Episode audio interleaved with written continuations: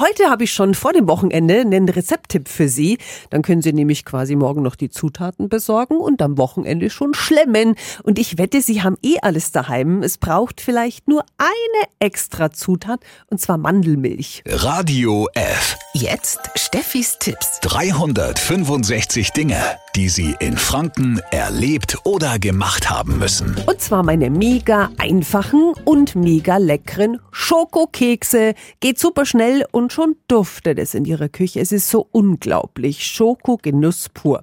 Also paar Zutaten verquirlen, dann Mehl und so weiter dazu, Teig kurz verkneten, dann so Kügelchen formen, aufs Blech drücken, backen, schlemmen und am besten gleich noch ein paar warm verspeisen. Das war's schon. Also das Rezept stammt von einer ganz lieben Bekannten von mir, die ist vegan, daher eben die Mandelmilch im Rezept und deshalb sind keine Eier und keine Butter dabei. Sie müssen es unbedingt mal ausprobieren. Melden Sie sich gern bei mir und erzählen Sie mir, ob es Ihnen geschmeckt hat. Das Rezept und das Backvideo, das finden Sie jetzt natürlich wieder auf radiof.de.